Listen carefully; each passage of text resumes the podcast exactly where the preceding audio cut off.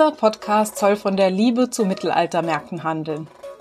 Davon, warum ich seit 19 Jahren nicht genug davon kriege und davon, woher die Marktfahrerweisheit nach drei Jahren bist du entweder weg oder für immer dabei stammt. Oder um die Frage endlich zu beantworten, die die Comedians von Eure Mütter zum Thema Mittelaltermärkte umtreibt. Macht ihr den Scheißdreck, weil ihr blöd seid? Oder hat der Scheißdreck euch erst blöd gemacht? Jede Reise beginnt mit einem Schritt und jeder Mittelaltermarkt mit einer Fahrt.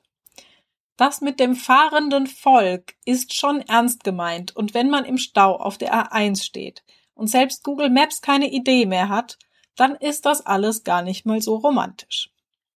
Meine längste Fahrt für einen Markt war bisher knapp 700 Kilometer einfach nach Dierhagen an der Ostsee. Und wenn ihr das hört, bin ich gerade in Wacken angekommen. Das sind auch so schlappe 600 Kilometer. Natürlich fahren nicht alle so weite Strecken und meistens gibt's wie bei mir eine größere Tour, bei der man zwischendrin einfach nicht zurück nach Hause fährt. Später erzähle ich euch noch ein bisschen mehr über das Fahren und seine Bedeutung für uns Marktmenschen und über meinen ersten Mittelalterjob. Seneca, die ich gleich interviewe, ist ein wichtiger Mensch für mich, denn mit ihr kann man nicht nur gut reden, sondern sie hat auch Marktessen, das ich mag. Oft ist es nämlich so, dass man bestimmte Sachen irgendwann nicht mehr sehen kann. Nicht jedoch bei ihrem Stand. Warum das so ist und warum wir Mittelaltermenschen tendenziell Ja-Sager sind, das erfahrt ihr. Außerdem erfahren wir mehr über die Dinge, die wir als BesucherInnen meistens nicht sehen. Zum Beispiel, wie aus einer Koppel ein Mittelaltermarkt mit leckerem Essen wird. Captain und Helikoptermama Seneca erzählt uns auch, wie man mit dem Fahren gut zurechtkommen kann und wie man seine mentalen Batterien aufladen kann. Es wird auf jeden Fall wild. Und dann habe ich kurz Panik geschoben und dann habe ich gesagt, ja, das probiere ich doch mal. Mal hinten, hinten im Dreck. Genau, da ist die Chefin da hinten. Äh, irgendwie ist es auch immer noch nicht perfekt oder so, aber ich bin halt auf einem Weg. So. Und darauf bin ich stolz.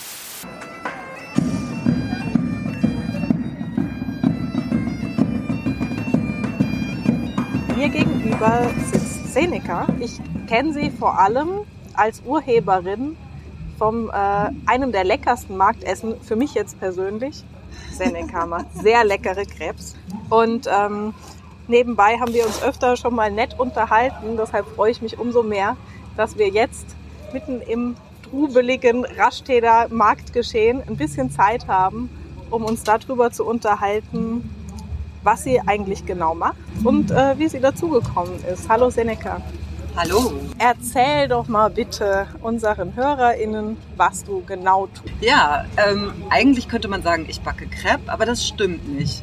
Ich fahre LKW, ich ähm, baue auf, ich versuche zu reparieren. ich ähm, kenne mich mittlerweile ein bisschen mit Elektrik aus. Ich äh, kenne mich mittlerweile mit Wasser aus. Ich äh, versuche alles Mögliche zu machen. Es ist äh, teilweise krieche ich irgendwo im Winter im Schlamm herum und äh, stecke bis zum bis zur Ellenbeuge in irgendwelchen Abwasserkisten. Aber drumherum backe ich auch noch Crepe. Das ist das Endprodukt. Das fliegt dann hinten raus. Okay, das klingt schon mal sehr spannend. Aber erzähl doch mal ein bisschen über das Endprodukt. Was könnte man zum Beispiel bei dir essen? Ähm, ich habe eine große Auswahl an herzhaften Crepe, die ähm, sehr bunt gemischt, also es ist vegan und vegetarisch äh, herzhafte Sorten. Ich lasse mir immer was Neues einfallen eigentlich. Es gibt so ein paar Sachen, die ich die ganze Zeit mit durchziehe. Zum Beispiel den doppelt gebackenen Gouda mit gebratenen Zwiebeln ja. und Keltenkräutern. Den lieben ganz, ja. ganz viele. Ich habe klassische süße Sorten, aber auch bunt gemischt. Genau. Jetzt hast du uns über die ganz vielen verschiedenen Professionen erzählt, die du da ähm, erfüllst. Kannst du uns durch so einen typischen Markttag mal durchführen. Ohne wahrscheinlich wahrscheinlich gibt es da unterschiedliche Markttage. Ne? Das darfst du gern differenzieren. Du meinst ohne den Aufbau oder also praktisch, wenn sozusagen die Tore aufgehen und die Show beginnt? Oder meinst du. Ich kann mir vorstellen, dass gerade das, was vorher geschieht, auch ganz interessant ist für jemanden, der da nie dabei ist. Ja, ja, auf jeden Fall. Naja, ich habe eine Adresse, ich packe meine Sachen Ich versuche alle möglichen Mitarbeiter, die ich habe, zu organisieren und dann fahre ich los. Ähm, genau, wir kommen irgendwo an auf einer Koppel, auf der meist noch nicht so viel passiert ist. Man ist halt schon ganz früh da. Und dann beginnt es sich, diese kleine Stadt beginnt sich dann halt aufzubauen. Das ist das, was mich besonders fasziniert, dass wir eine Koppel haben, da ist nichts und dann, ähm, ja, dann füllen wir das. Und ähm, genau, man bekommt seinen Standplatz, das dauert meistens ein bisschen. Dann hat man nochmal einen netten Plausch zwischendurch oder trinkt nochmal einen Kaffee. Dann stellt man seinen Anhänger hin oder ich mache das so. Ich habe mittlerweile Anhänger und äh, suche mir meinen Strom, mein Wasser und organisiere praktisch. Einfach die, eine Struktur in dieses Ganze hineinbringen. Ja, die Ware einkaufen, einladen, umladen. Genau. Und damit ist man dann auch schon ganz gut beschäftigt. Okay, also das ist der Aufbautag? Das ist der Aufbautag, manchmal auch anderthalb Tage bei mir, weil ich so viel Kleinkram habe und so viele unterschiedliche Sachen, habe ich eine relativ wilde Struktur. Ich bin, ja, das explodiert manchmal ein bisschen bei mir. Genau, und dann äh, ist es so, dass meine Mitarbeiter meistens abends kommen, also am Tag bevor es losgeht. Und dann haben wir noch ein kurzes Gespräch oder man sieht sich erst am Tag, wo es losgeht. Und dann fangen wir an, wenn alles, äh, genau, das, die Struktur ist fertig sozusagen und dann beginnen wir das Essen zuzubereiten. Also dann, je nachdem, was wir gerade auf der Karte haben, Tomaten schneiden, Zwiebeln schneiden, Erdbeeren, Äpfel anbraten, ähm, den Teig machen. Mise en place. Ja, nennt sich das genau. auf Französisch. Ganz genau. Ja. ja, dann geht also wirklich jeder hat so seine Aufgabe. Vielleicht muss draußen noch irgendwas schön gemacht werden, aber drinnen wird geschnippelt, der Teig vorbereitet und ja. Ich ähm, habe besonders kunstvoll gestaltete ähm, Warenangebotstafeln im Kopf bei dir auch. Die müssen ja auch geschrieben werden wahrscheinlich. Ja, das mache ich immer, immer neu. Das ist Chefinnen-Sache. Okay, ähm, inwiefern unterscheidet sich denn dein Leben von anderen Geschäftsinhaberinnen, sage ich mal? Also ja, vielleicht jemand, der in der Stadt einen Crepe-Laden hat. Ja, darüber habe ich mir sehr oft Gedanken gemacht, weil ich immer wieder die Idee hatte, vielleicht auch einen festen Laden zu haben, so als Basisstation. Ähm, ich hatte mal ganz kurz die Idee, einfach nur einen Laden zu haben, weil die Märkte manchmal wirklich sehr anstrengend sind. Aber es ist eine Liebe, die nicht wirklich, die man nicht gehen lassen kann. Und äh, insofern war es immer, letztendlich ist es dazu eher so gewesen, dass man dann, da, dass ich gedacht habe, nicht man, ähm, wenn das passieren sollte, würde ich immer noch Märkte fahren wollen. So der Unterschied ist, glaube ich, einfach, dass man ein wenig mehr, ähm, man hat eine, eine, man kann besser vorbereiten die Sachen. Vielleicht hat man ähm, die Möglichkeit, anders zu lagern. Man muss nicht so viel hin und her fahren, ganz klar. Das Fahren ist äh, eine ja, du weißt nie, was passiert auf der Autobahn. Du bist manchmal sehr, sehr lange unterwegs, das kann man auch nicht planen. Und das ist, kann anstrengend sein. Ich nutze es aber meist, um Hörbücher mal zu hören oder einfach gar nichts zu machen und zu denken. Das ist sehr auch entspannt irgendwo. Ähm, und sonst, ja, ich weiß nicht, ich habe teilweise, würde ich sagen, Stammkundschaft zum Beispiel, habe ich auch. Also man kennt sich irgendwann auf den Märkten und es ist so, dass man hat Stammkundschaft in einem Geschäft, in der Innenstadt wahrscheinlich, aber auch auf den Märkten. Ähm, Ich glaube, es ist einfach nur das Herumkarren von Sachen. Die Logistik am Ende, ja. ist. Ja, genau.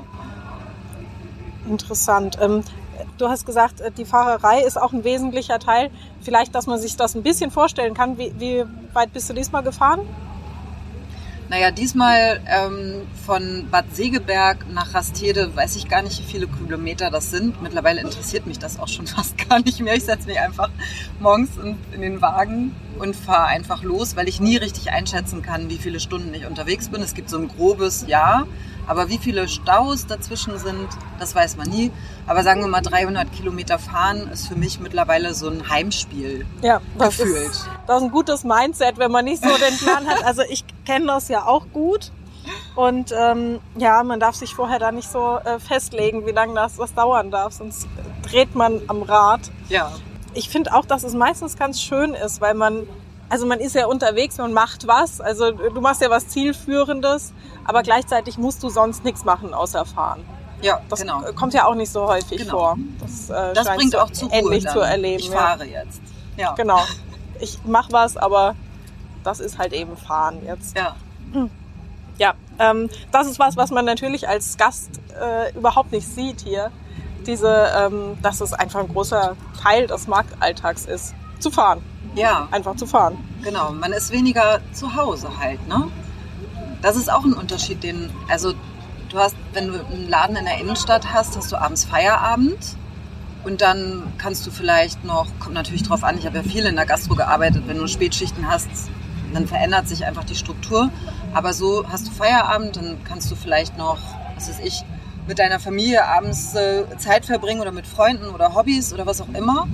Und ich bin dann halt einfach weg erstmal. Und äh, eigentlich, ach, ich bin so eine Helikoptermama. Ich, also ich mache nicht so richtig Feierabend nach dem Aufbau, sondern ich habe dann immer noch die ganze Zeit, ah, man könnte noch das machen und noch das. Ich bin dann wirklich bei meinem Wagen. So, bis Also in der Metapher ist der äh, Krebsstand das Kind. Ja, genau. Muss ich jetzt Ich sagen. bin eine Helikopter-Crepe-Mama. Ja, also ich finde, das sagt schon viel aus, ähm, mit was für einer Einstellung, dass du das machst. Ich weiß nicht, ob so viele Leute, die einen Laden in der Innenstadt haben, ihr, ihren Laden als Kind bezeichnen würden. Gibt's mit Sicherheit, aber da steckt eine Leidenschaft drin. Total. sagen. Ja. ja, eine absolute Leidenschaft. Ich habe ihn so gebaut, dass ich drin wohnen könnte. Es ist irgendwie mein Heim auch. Also es ist keine Arbeitsstelle, sondern es ist irgendwie, dieser Wagen ist auch ein Zuhause. Sieht man äh, und äh, erlebt das auch als Gast. Wenn ihr mal die Chance habt, werdet ihr das feststellen. Was sind denn noch große Herausforderungen vielleicht im Marktalltag? Du hast gesagt, es ist ziemlich hart. Was ist es noch außer die Fahrerei und die Logistik? Naja, es ist, also einmal, was ich ähm, merke mittlerweile, es ist die Schlepperei. Ich mache meine Einkäufe immer selber und es wird immer mehr, weil irgendwie ich einfach praktisch, ja, mehr Kundschaft als früher hatte, wo ich angefangen habe und deshalb muss ich immer mehr einkaufen. Ich mache regelmäßig Sport und Training, um mich fit zu halten. Also damit ich das körperlich wuppen kann, auch das Stehen praktisch, ne? diese 14 Stunden. Manchmal hast du keine Pause. Geht nicht. Ist nicht. Und ich bin auch nicht so, dass ich dann sage, ich gehe als Erste raus, sondern ich sage, du siehst aus, als wenn du mal eine Pause brauchst. Du gehst jetzt raus und ich stehe halt vorne und ich bin der Captain und deshalb ähm, muss ich mit oder möchte ich auch mit gutem Beispiel vorangehen, was manchmal anstrengend ist. Und aber das genau, dazu muss ich körperlich fit sein und im Kopf auch. Und ähm, deshalb bereite ich mich ja körperlich, versuche ich so oft wie möglich was zu machen. Genau. Dann äh, halt ja, wie gesagt, am Anfang, als ich neu dabei war, hatte ich von Elektrik null Plan und habe jedes Mal einen Heulanfall gekriegt, wenn plötzlich nichts mehr funktionierte und ich nicht mehr verkaufen konnte. Und dann, ja, das muss man sich irgendwie dann, also da muss man handeln und sich was beibringen oder man versteht dann irgendwann Zusammenhänge. Woran liegt es jetzt? Was ist das Problem? Dann, was ist noch eine Herausforderung? Anhänger fahren war eine Herausforderung. Ich habe hab den alten Dreier und dann ja, hat mir ein Kumpel das beigebracht. Du darfst Anhänger fahren, ja. Also der alte Führerschein, äh, mit dem man alles Mögliche fahren durfte, das Ja, gibt's ja genau. jetzt nicht mehr, aber Genau. du hattest den noch. Aber das steht dann halt drin, aber das heißt ja nicht, dass man das dann einfach kann. Nee, mir hat das ein Kumpel dann beigebracht. Und dann gab es halt Situationen am Anfang, wo ich ähm, vom Navi in irgendeine kleine Straße reingelenkt wurde. Und das war dann eine Sackgasse oder irgendwie kam ich nicht weiter. Und dann habe ich, äh, ja, dann habe ich zu der Zeit Gott sei Dank jemanden gehabt, der mir wieder rausgeholfen hat. Mittlerweile kann ich rückwärts fahren. Ähm, ich weiß auch Höhenbegrenzung, weil ich bin sehr hoch. Also es ist halt, man muss auf alles achten. Ich bin sieb- 14 Meter lang, wenn ich fahre. Das ist halt schweres Geschoss und das ist für mich immer eine Herausforderung. Tatsächlich Straßenbedingungen und so weiter. Wow, also da gab es auch ein paar Hürden auf dem Weg Ja. Zu dem viele. Stand. Ähm, vielleicht kannst du uns ein bisschen mitnehmen auf diese Reise. Ähm, wie lange ist es her, äh, dass, dass die anfingen und wie fing das an? Also es ist ähm, ungefähr zehn Jahre her. Und ähm, naja, also ich habe ein relativ wildes Leben geführt. Also was heißt wild? Ich bin immer, also ich bin jemand, der sich gern die Welt anschaut. Ich bin viel gereist. Ich habe viel in Gastronomien gearbeitet und habe ganz, ganz viele Ausbildungen angefangen und tatsächlich auch wieder abgebrochen. Ich habe immer gearbeitet, habe mich für alles interessiert und aber so Routine-Sachen waren immer schwer für mich. Also sobald äh, eine Routine reinkam, von Montag bis ne, ne, ne, immer dasselbe, derselbe Ablauf, war es schwierig. Und äh, ich brauchte immer Kreativität. Ich brauche, ich kann starke Arbeitsschübe vertragen, muss dann aber eine Pause haben, um mich zu regenerieren. Und äh, genau, das war irgendwie immer für einen alltäglichen oder für einen, einen, einen normalen, in Anführungsstrichen, Job war es schwierig. Und deshalb ja, habe ich vieles ausprobiert, weil ich immer dachte, das jetzt, dann, dann klappt es, vielleicht muss ich das finden. Genau, und ich habe immer, also mit, mit 21 war ich in einem Laden und habe mir äh, Glöckchen gekauft und der stand, also der Ladenbetreiber war gleichzeitig jemand, der ähm, eine Taverne hatte und auch Veranstalter war, relativ klein, gar nicht so groß. Und wir haben uns unterhalten und da hat er mich gefragt, würdest du mal bei mir auf dem Markt in einer Taverne arbeiten? Kurz mal so die Bedingungen und dann habe ich gesagt, ja klar, das probiere ich aus. Und dann habe ich in einer Taverne angefangen zu arbeiten und das war halt sozusagen so das Marketing, ja, das war Liebe auf den ersten Blick. so.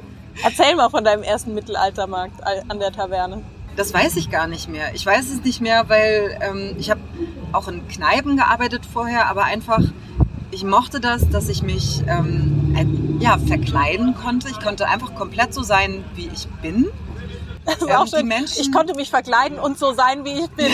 ja, ja, genau. Ja, genau. Irgendwie so ist es auch. Und äh, die Menschen, ganz klar, die Menschen sind einfach ähm, offen, kreativ.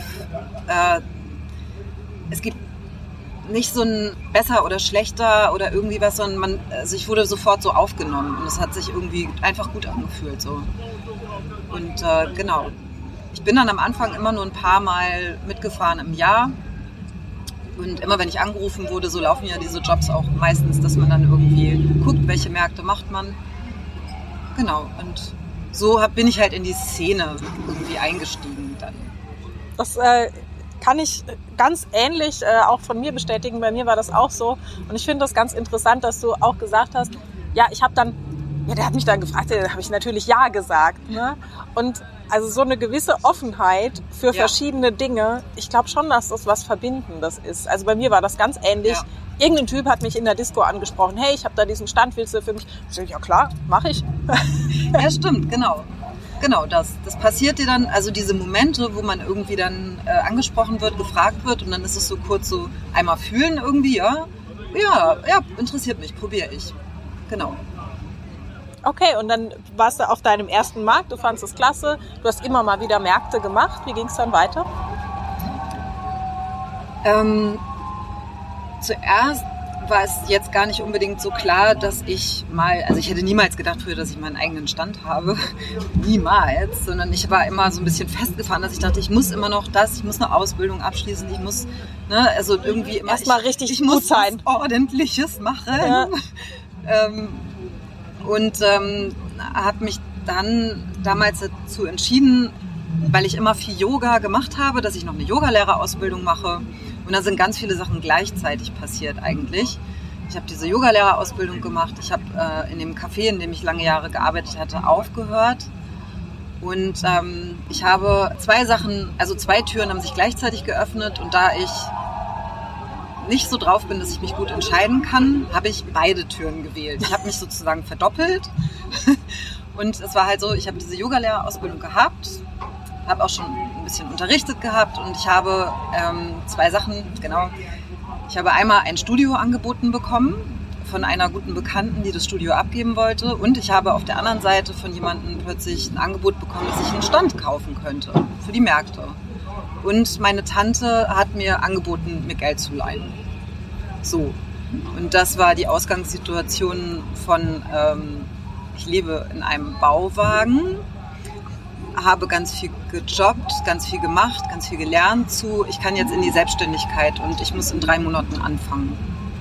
Also jedenfalls war das mit dem Yoga-Studio so.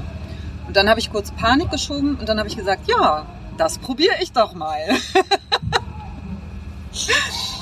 genau, und dann habe ich es irgendwie hingekriegt, tatsächlich. Ich habe ähm, ja, Geld geliehen bekommen. Ich kann es dir gar nicht mehr genau sagen, weil da ist so viel passiert in der Zeit, was alles genau ja, gleichzeitig passiert ist. Aber ich hatte auch ganz viel Unterstützung. Mein Freund hat mir geholfen. Es war ein unglaublich krasser Background. So, es waren ganz viele Leute da, die gesagt haben, willst du? Okay, alles klar, ich supporte dich so.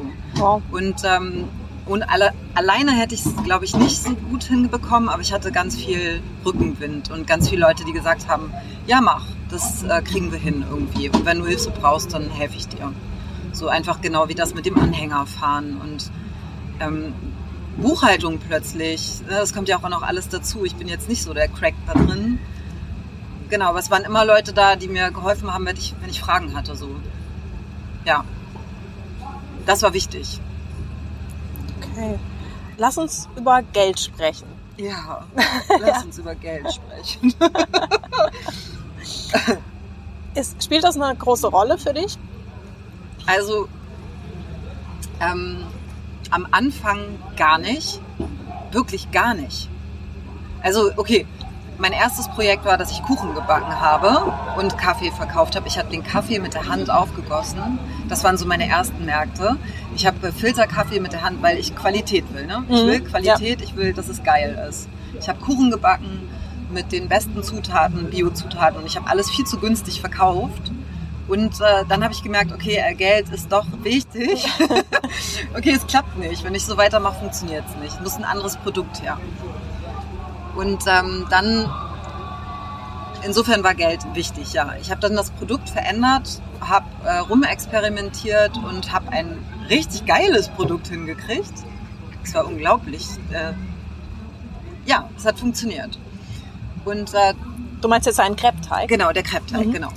Und dann habe ich gemerkt, dass es funktioniert, also dass es auch vom finanziellen her funktioniert, aber ehrlich gesagt hatte ich nie Überblick darüber, was ich da wirklich mache, sondern es ist rein autodidaktisch, irgendwie gefühlt so, gefühlt so, ich bin nicht der Typ, der abmisst und äh, überlegt, wie viel davon und dann ne, entsteht das und das, das brauche ich, sondern es war so, ich habe sowieso immer basic gelebt, nicht viel Geld gebraucht und ich wollte einfach nur, dass ich irgendwie damit überleben kann. Insofern war Geld überhaupt gar nicht wichtig.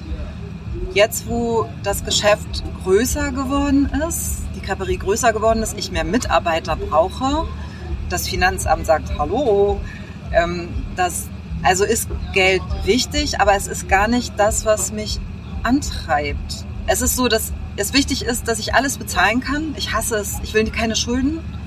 So, das das muss da sein und ansonsten backe ich Crepe. Was würdest du deinem, wann hast du angefangen, mit wie vielen Jahren? Warte mal, also äh, 37. Also was würdest du deinem 27-jährigen Ich raten? Ähm. Weißt du was? Ich würde einfach, also ich meine, meine Mama hat immer gesagt, hör auf dein Bauchgefühl. Und ich würde ihm, glaube ich, gar nichts raten, weil irgendwie macht das.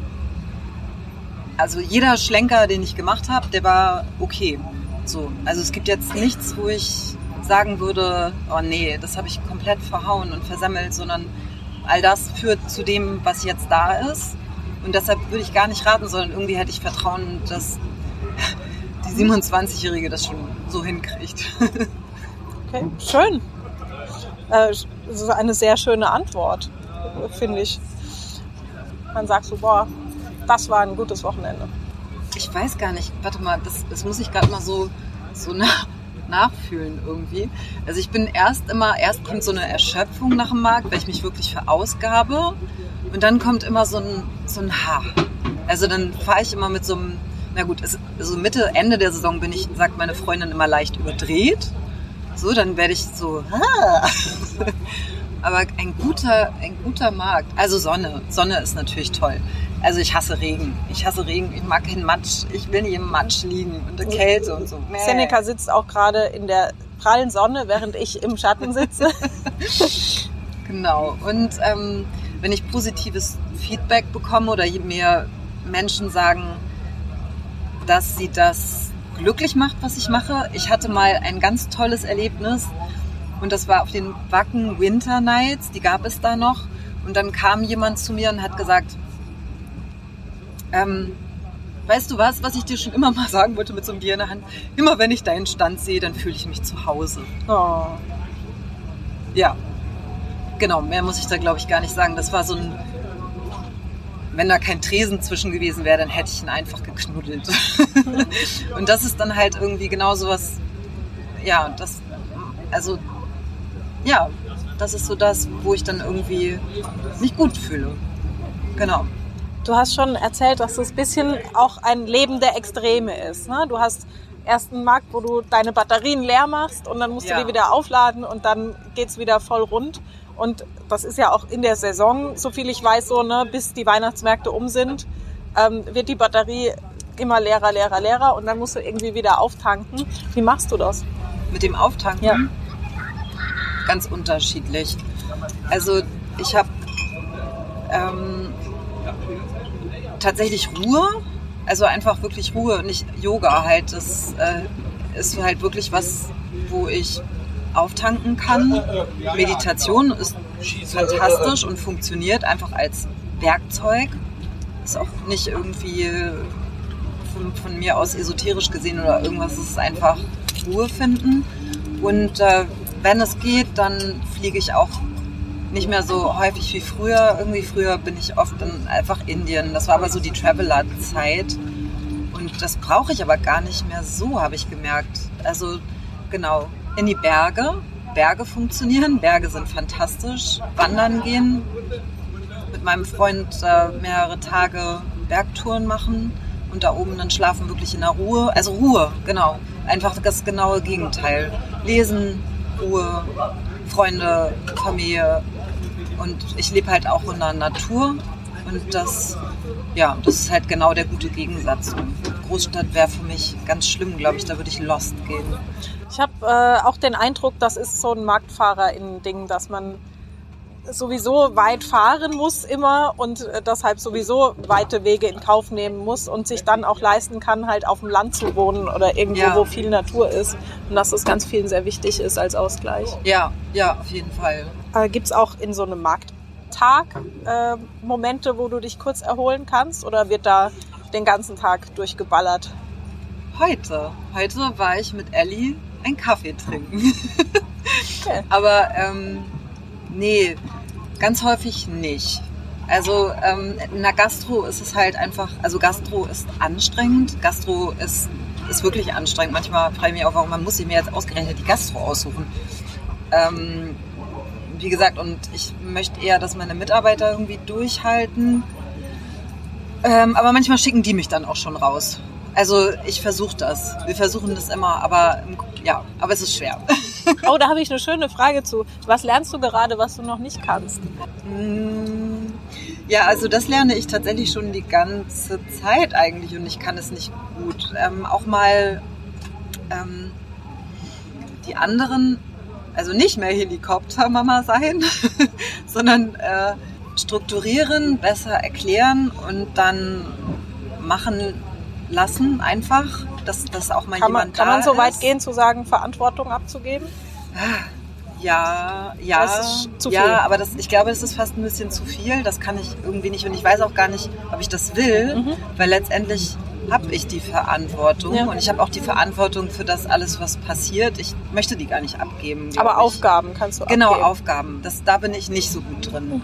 Da muss man mich dann manchmal, also wegziehen und oder ich muss das dann einfach lernen zu sagen, so es läuft jetzt schon okay, wenn was nicht okay gelaufen ist, dann müssen wir gucken, dass wir es irgendwie verbessern oder so. Und da bin ich dann auch froh über Feedback zum Beispiel. Das gab es jetzt auch schon. Irgendwie, das war nicht so gut und dann versuche ich es zu verändern.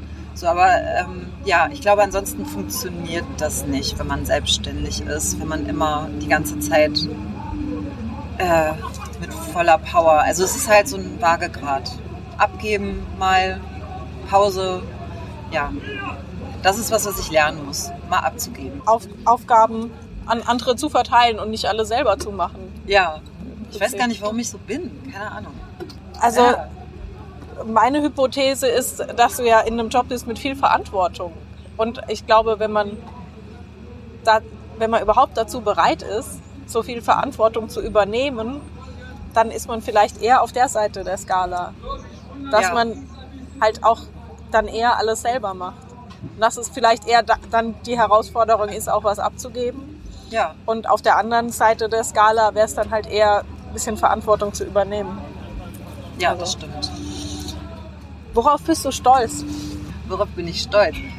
Ich bin auf das alles total stolz. Ich habe ganz viel geschafft, was ich mir als Jugendliche hätte niemals träumen lassen. Ich habe mich durchgebissen auf eine Art und Weise. Ich habe nicht aufgegeben. Ich habe immer Ziele verfolgt, also auch unterschiedliche Ziele. Es ist egal. So, ich habe äh, mir Sachen angeguckt. Ich habe ganz viel in meinem Leben gesehen und erlebt und äh, ich habe halt geschafft, dieses Unternehmen auch noch aufzubauen. Und das ist für mich, also ich glaube, hätte ich vorher gewusst, was da alles äh, dranhängt und was passieren könnte, das wäre nicht so gut gewesen. Und somit war ich einfach blauäugig genug, dass ich gesagt habe, okay, versuche ich mal. Und äh, das war, glaube ich, gut. Aber jetzt bin ich halt total stolz darauf, dass ich das alles, ähm, ja, also ich lerne immer noch, ne?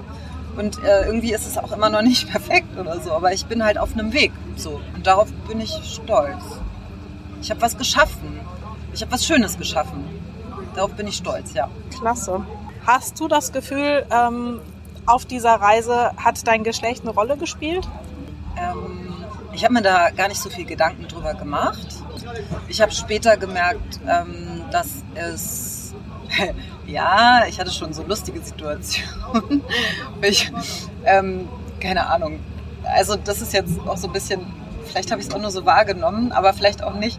Also zum Beispiel, okay, wir sind irgendwo auf einem Platz, es gibt einen Stromkasten und es fliegt ständig die Sicherung. So, alle rennen hin, ich bin die einzige Frau.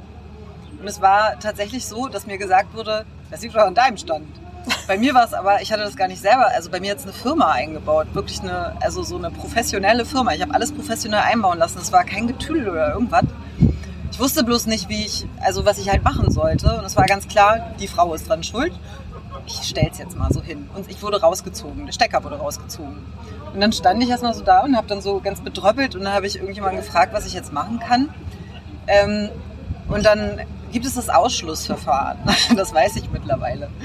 Und letztendlich stellte sich einfach raus, nein, es war nicht, nicht die Frau, sondern es war jemand anders. So, und das ist nicht so, dass mir das ständig passiert, aber es passiert ab und zu.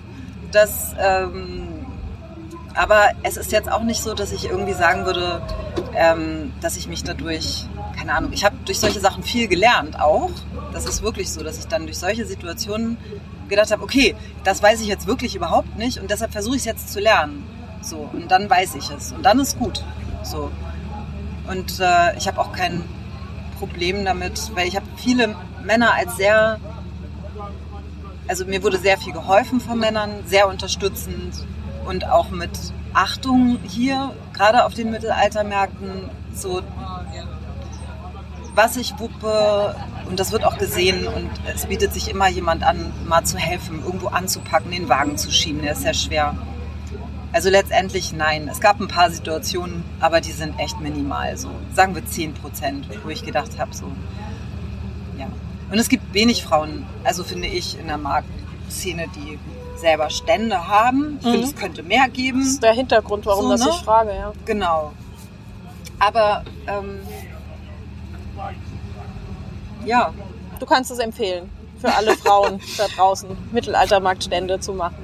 ich kann es empfehlen, wenn man, ähm, wenn man körperliche Arbeit mag. Also wenn man, ja, man darf halt nicht so zimperlich sein. Das darf man nicht. Also man muss, äh, also ich bin mir halt für nichts zu schade. So, ich stehe vorne und bin halt dann, oder manchmal hinten, hinten im Dreck. Genau, da ist die Chefin da hinten im Dreck. Das gilt ja, würde ich sagen, auch für Männer. Genau. Die dürfen auch nicht zimperlich sein hier. Nee, genau, das ist für alle gleich. Machst du nur Mittelaltermärkte oder machst du auch Festivals und sowas? Ähm, ich habe mal eine Zeit lang Festivals gemacht und ähm, habe mich dann einfach mehr auf die Mittelaltermärkte konzentriert. Also ich habe andere Sachen ausprobiert. Ich habe die Fusion ausprobiert, also so Elektro-Festivals und sowas alles gemacht. Und ähm, bin irgendwie auf Metal und Mittelalter hängen geblieben. Metal und Mittelalter. Weswegen? ähm, also Mittelalter einfach, ne, wie gesagt, das war so ein Heimatgefühl und Metal, weil ich die Leute fantastisch finde. Ich liebe diese Szene. Ich mag die Stimmung. Ich mag, äh, ja, das. Gibt es so, ein, so ein Bild, was für dich diese Stimmung repräsentiert, die du hier so magst? Also bei mir ist es auf jeden Fall der Geruch von Lagerfeuer. Ja. Und ähm, ich hatte auch ein schönes Bild von Marita, die gesagt hat, abends, wenn hier überall die Lichter sind, das ist so für mich Feuer. das, das Feuer. Bild. Ja, genau. Feuer. Und ich, ähm, ich habe so ein, kennst du das? Ich weiß gar nicht, ob das von Walter Mörs war oder so. Es gibt so ein Bild, das hatte ich irgendwann mal und das bedeutet, da stand drunter Strange People Crossing. und das ist halt so, ich, also das meine ich überhaupt nicht abwertend, sondern es ist genau das. Ich, lieb, ich liebe diese Vielfältigkeit und äh, dieses Bunte und die, den Humor. Es ist humorvoll, es ist liebevoll, es ist ähm, genau Feuer. Man kann das riechen und äh, ja, ich ja. Eine ganz kleine abschließende Fragerunde Es sind zwei Entscheidungssachen und du sagst mir, welches du lieber magst oder sagst mir ein drittes. Falafel oder Grillspieß? Falafel. Dudelsack oder Laute? Äh, Laute. Authentisch oder fantastisch? Fantastisch. Schaukampf oder Gaukelei? Oh Gott, damit habe ich Schwierigkeiten. Ich habe Schwierigkeiten. Ich habe Schwierigkeiten. Warum? Ich kann mich nicht entscheiden. Beides gut. Beides gut. Okay. Zuba oder Lagerfeuer? Lagerfeuer. Warst du schon mal im Zuba? Hm, ja. Ich habe es vorhin kurz erklärt, das Lied von Eure Mütter mit dem äh, Refrain. Macht ihr den Scheißdreck, weil ihr blöd seid oder hat der Scheißdreck euch blöd gemacht? Dein Kommentar dazu. Ja. Ja, Ich sage ja. Denkt Okay. euch, was ihr wollt.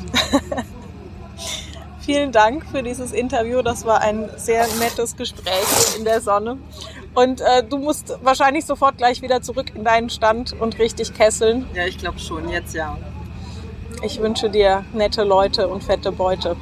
Danke dir.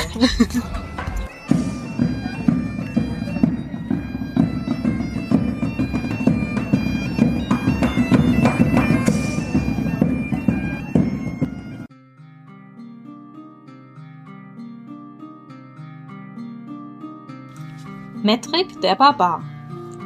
Nach langer Zeit waren wir wieder einmal in unserer angestammten Gothic-Disco gelandet. Mittlerweile sah alles nicht mehr ganz so barock und blutgeschwängert aus, aber dass wir dort jemanden kennenlernten, kam immer noch selten vor. Außer den DJs Lasterbike, Mümmelstein und Asp kannten wir niemanden namentlich. An diesem Abend jedoch wurde ich recht stark mit Beschlag belegt, und zwar von einem Kerl, der mit der Anmache, ist das ein Einhorn-Tattoo auf deiner Schulter, ist es nicht, schon einen überaus schlechten Eindruck bei mir gemacht hatte. Er wirkte wie ein äußerst durchtrainierter Buchhalter, der unter die Nerds gegangen ist. Lange Haare, Brille, exzentrischer Tanzstil. Er stach also kaum aus der Masse der Besucher heraus, außer vielleicht durch die Tatsache, dass er nichts aus Leder oder Latex trug und mich angesprochen hatte. Ein hibbeliger Typ, der seine Bemühungen umgekehrt proportional zu meinem Desinteresse steigerte. Wir waren beide überaus cool. Er gewann jedoch diesen Wettstreit, indem er sich lässig an den Tresen lehnte, der sich jedoch als Schwingtür herausstellte. Er fiel äußerst lässig hinter den Tresen. Dieser Auftritt nahm ich dann doch ein bisschen für ihn ein und wir entdeckten gemeinsame Interessen. Mittelaltermärkte. Er hatte da diesen Bogenschießstand und suchte noch Aushilfen, ob ich nicht Lust hätte am kommenden Wochenende. Klar. So schockiert er über die Tatsache, dass ich das Wochenende mit einer unbestimmten Tätigkeit mit einem Fremden verbringen sollte, war, so wenig beruhigte es meinen Freund, als sich herausstellte, dass es sich bei dem Barbaren, der sich als Metrik bezeichnete, um eben jenen langhaarigen Adonis aus dem Burggraben handelte, von dem ich schon erzählt habe. Wir telefonierten vor der Veranstaltung noch einmal und ich fragte, ob ich meine Ratten mitbringen könne. Weiß der Henker warum. Ich dachte einfach, dass das ganz gut passen würde. Passte es auch. Metric hatte auch Ratten.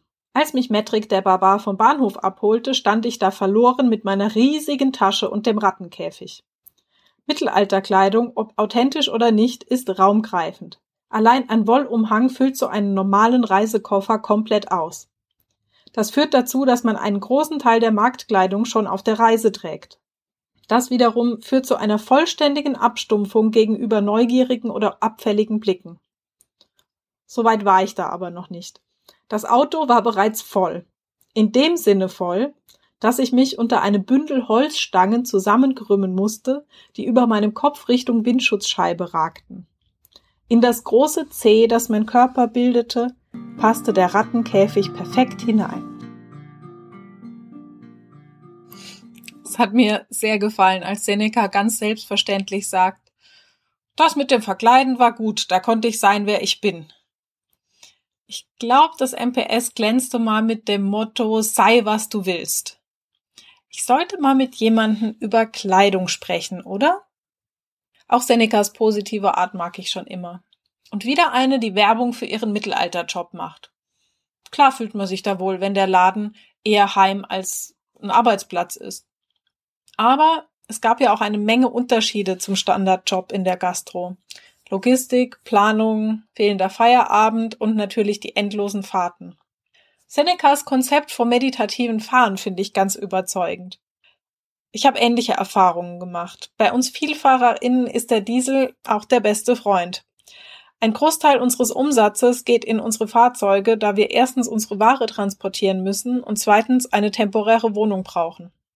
Umgebaute Linienbusse, Wohnwägen, Campervans, Zelte und Dachzelte. Auf dem Markt gibt's die komplette Bandbreite. Auf den Märkten wird dementsprechend viel drüber geredet. Das ist also ein normales Gesprächsthema bei uns. Und was auch ein großes Gesprächsthema ist, sind An- und Abreise, die sind die Achillesferse von jedem kleinen Unternehmen. Halsbrecherische Nachtaufbauaktionen nach Reifenpannen, sowas wie die große LKW aus dem Matschlepp-Aktion mit drei Quads von 1995. Jeder kann so eine Geschichte erzählen. Es ist viel schöner, Waren auf dem Mittelaltermarkt zu kaufen als in der Innenstadt. Aber bis die Ware halt dorthin kommt, bedarf es erheblicher Kosten und Nerven. Selbst wenn keine der Katastrophen passiert, von denen ich gerade erzählt habe, weil die meisten MarktfahrerInnen alte Hasen sind und mit einem riesigen Repertoire an Erfahrung und Strategien umgehen können, kann das Fahren selbst super zermürbend sein. In der nächsten Staffel sollte ich meine Interviewpartnerin vielleicht mal nach ihren besten Strategien, die Fahrt zu verbringen, fragen. Gibt es eine nächste Staffel? Es wäre auf jeden Fall eine gute Frage. Ich selbst höre generell viel Musik. Jede Fahrt startet mit meiner Auf dem Bock Playlist und es gibt Playlists für jede Gelegenheit danach. Nach der Auf dem Bock Playlist gehe ich zu Podcasts über. Wenn alle MarktfahrerInnen, die den Podcast auf der Fahrt hören, mal ein Auto in den Kommentaren lassen könnten, das wäre sehr interessant. Nach den Podcasts gehe ich zu Hörbüchern über. Noch so eine Strategie, die ich habe, ist der Stauhut. Das ist ein Piraten-Dreispitz, den ich, Überraschung, in jedem Stau aufsetze. Ich bild mir ein, das würde auch den anderen AutofahrerInnen helfen. Mir hilft's auf jeden Fall. Außerdem fahren die meisten MarktfahrerInnen große und schwere Fahrzeuge, wie Seneca das auch erzählt habe. Da kann ich euch was erzählen von meiner ersten Erfahrung in der Richtung. Da war ich schon länger als Aushilfe auf dem Markt dabei und am Anfang bin ich vor allem mit dem Zug gereist oder mit meinem ähm, damaligen Chef mitgefahren. Das muss circa 2005 gewesen sein. Ich hatte meinen Führerschein noch nicht so lange und ich stand in Lumülen und hatte keine Ahnung, wie ich die knapp 500 Kilometer zurück in meine Stadt bewältigen sollte. Ein Händler bot mir zwar an, ich könne seinen Van nach Frankfurt zurückfahren, aber ich war halt noch nie sowas gefahren. Der Van war so groß etwa wie ein T4, also ein recht kleiner Bus. Ähm, trotzdem sehr einschüchternd für mich. Ich war vorher nur in so einem Peugeot 205 gefahren. Ich hatte in der Nacht Geburtstag, also in der Nacht vor der Fahrt, Sonntag auf Montag. Aber ich habe auf eine Feier verzichtet, weil ich fit sein wollte für diese Herausforderung, vor der ich echt Schiss hatte. Ironischerweise habe ich dann keine Minute geschlafen vor lauter Aufregung. Ich habe beim Fahren so stark geschwitzt, dass ich nach ein paar Kilometern schon komplett dehydriert war. Es war beruhigend, dass der Besitzer des Vans vor mir gefahren ist. Das hat mir Sicherheit gegeben. Bis zu dem Zeitpunkt, als die Polizei mich herausgezogen hat. Meine erste Polizeikontrolle. Und das an meinem Geburtstag. Nach einem anstrengenden Marktwochenende, einer schlaflosen Nacht und 200 Kilometer Fahrt in dem Monstrum von Fahrzeug habe ich wahrscheinlich keinen besonders stabilen Eindruck gemacht. Es hat sicher auch nicht geholfen, dass ich, ich bin schon immer schlecht in Geografie, den Beamtinnen nicht sagen konnte, wo ich gerade herkomme. Mir ist nichts Besseres eingefallen. Bitte alle Erdkundelehrerinnen jetzt mal rechts ranfahren und ruhig bleiben. Ich habe gesagt, ich komme von da oben die Beamtinnen waren zum Glück nachsichtig und ähm, haben bei der Kontrolle meiner Papiere auch gesehen, dass ich Geburtstag habe und haben mir dann gratuliert und mich fahren gelassen. Wahrscheinlich hatten die auch Besseres zu tun. Aber nach dieser Tour de Force konnte ich auch mit größeren Fahrzeugen fahren. Aber ich kann jede verstehen, der erzählt, und das hatten wir ja schon mehrfach in den Interviews, dass das Fahren selbst und der Führerschein auch eine große Herausforderung ist. Also so ein 14 Meter Gespann zu fahren wie Seneca kann man bestimmt auch lernen, aber ich bin jetzt nicht scharf drauf. Mein Lieblingszitat aus dem Interview mit Seneca ist definitiv, jeder Schlenker, den ich gemacht habe, war okay. Das ähm, wird mich sicher noch begleiten, das finde ich sehr schön. Wie war das denn mit euren Schlenkern im Leben? Was würdet ihr denn eurem jüngeren Ich sagen? Würdet ihr dem Tipps geben oder war das auch okay? Da könnt ihr mal selber drüber nachdenken. Ich hoffe, ihr habt eine gute Fahrt. Ich würde mich sehr freuen, wenn ihr mir ein Auto in die Kommentare schickt, wenn ihr den Podcast auf der Fahrt hört, also nicht nur Händlerinnen, sondern auch andere. Und ich würde mich auch sehr freuen, wenn ihr vielleicht ein paar Strategien schreiben könnt, wie man eine lange Fahrt gut rumbekommt. Ich wünsche euch wunderbare zwei Wochen, bis wir uns wieder hören und ähm, bin gespannt, wie Wacken für mich läuft. Gehabt euch wohl!